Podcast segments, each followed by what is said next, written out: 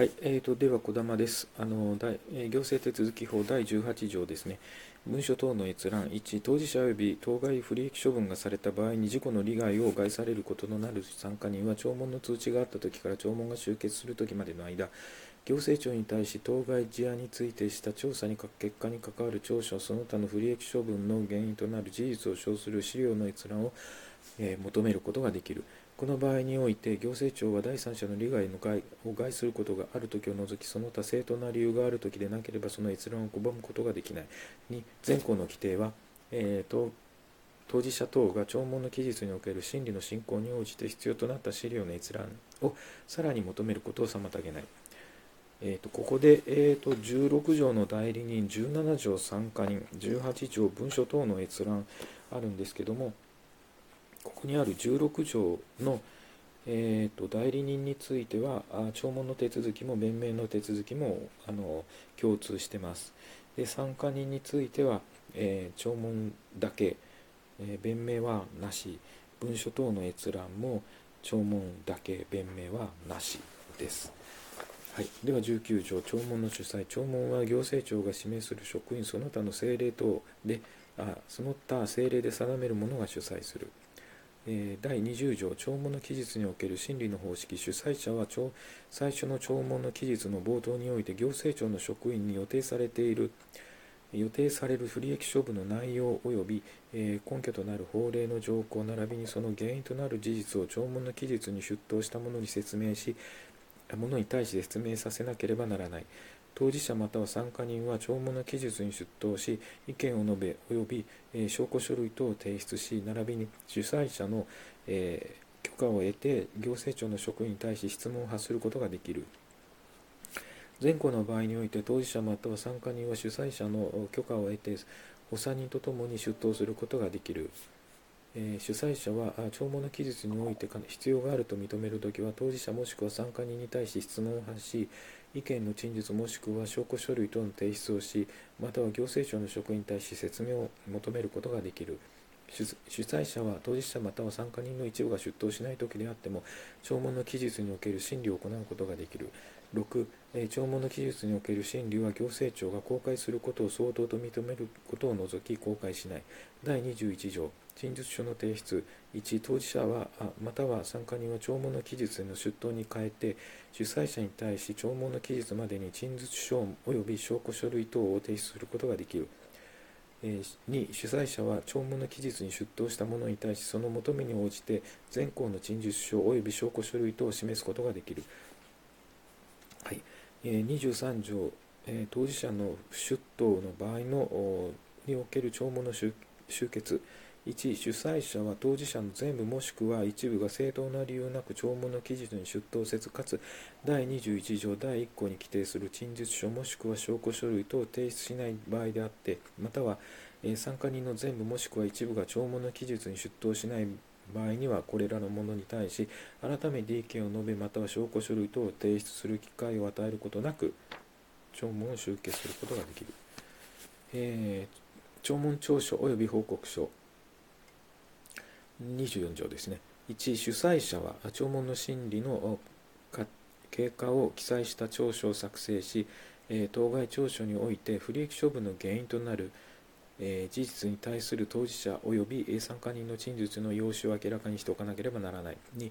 前項の調書は聴聞の期日における審理が行われた場合には各期日ごとにえ当該審理が行われなかった場合には聴聞の終結後速やかに作成しなければならないえ。主催者は弔問の終結後速やかに不利益処分の原因となる事実に対する当事者等の主張に理由があるかどうかについての意見を記載した報告書を作成し第1項の調書とともに行政庁に提出しなければならない4、えー、当事者または参加人は第1項の調書及び前項の報告書の閲覧を求めることができる。第25条聴聞の再開行政庁は聴聞の終結後に、えー、生じた事情に鑑み必要があると認めるときは主催者に対し第前条第3項の規定により提出された報告書を返礼して聴聞の再開を命ずることができる。第22条2項本文及び第3項の規定はこの場合について準用する。第26条、えー、聴聞を経てされる不利益処分の決定。行政庁は不利益処分の決定をするときは第24条1項の調書の内容日第3同同条第3項の報告書に記載された主催者の意見を十分に参酌して保有しなければならない。第27条審査請求の制限この説の規定に基づく処分またはその不作為については審査請求をすることができない、えーと、聴聞については審査請求ができない、えー、弁明の機会の付与。弁明の機会の付与の方式。弁明は行政庁が口頭ですることを認め認めた時を除き弁明を記載した書面を提出してするものとする、えー、弁明をするときは証拠書類等を提出することができる。弁明の機会の付与は簡単にあの載ってますね。第4章行政指導。第32条。行政指導の一般原則。行政指導にあっては行政指導に携わる者はいやしくも当該行政機関の任務または、えー、所掌事務の範囲を逸脱してはならないこと及び行政指導の内容があくまでも相手方の任意の協力によってのみ、実現されるものであることに留意しなければならない。2行政指導に携わる者はその相手方が行政指導に従わなかったことを理由として不利益な取り扱いをしてはならない第33条申請に関連する行政指導申請の取り下げまたは申請の変更を求める行政指導にあっては行政指導に携わる者は申請者が行政指導を従う意思がない旨を表明したにもかかわらず当該行政指導を継続すること等により当該申請者の権利の行使を妨げるようなことはしてはならない。34条許認可等の権限に関連関連する行政指導。え許認可等をする権限または許認可等に基づく処分をする権限を有する行政機関が当該権限を行使することができない場合または行使する意思がない場合においてする。行政指導にあっては行政指導に携わる者は当該権限を行使し得る旨をことさらに示すことにより相手方に当該行政指導に従うことを余儀なくさせるようなことはしてはならない。第35条行政指導の方式1行政指導に携わる者はその行政その相手方に対して当該行政指導の趣旨及び内容並びに責任者を明確に示さなければならない行政指導に携わる者は行政当該行政指導する際に行政機関が許認可等をする権限または許認可等に基づく処分をする権限を行使し得る旨を示すときはその相手方に対して次の掲げる事項を示さなければならない。当該権限を行使し得る根拠となる法令の条項前後の条項に規定する要件。当該権限が行使が前後の要件に適合する理由。行政指導が口頭でされた場合においてその相手方利害関係利害関係には含まれないから全2項に規定する事項を記載した書面の交付を求められたときは当該行政指導に携わる者は行政上特別の支障がない限りこれを交付しなければならない。全項の規定は次に掲げる行政指導については適用しない。相手方に対してその場において完了する行為を求めるもの。すでに文書または電磁的記録によりその相手方に通知されている事項と同一の内容を求めるもの。36条。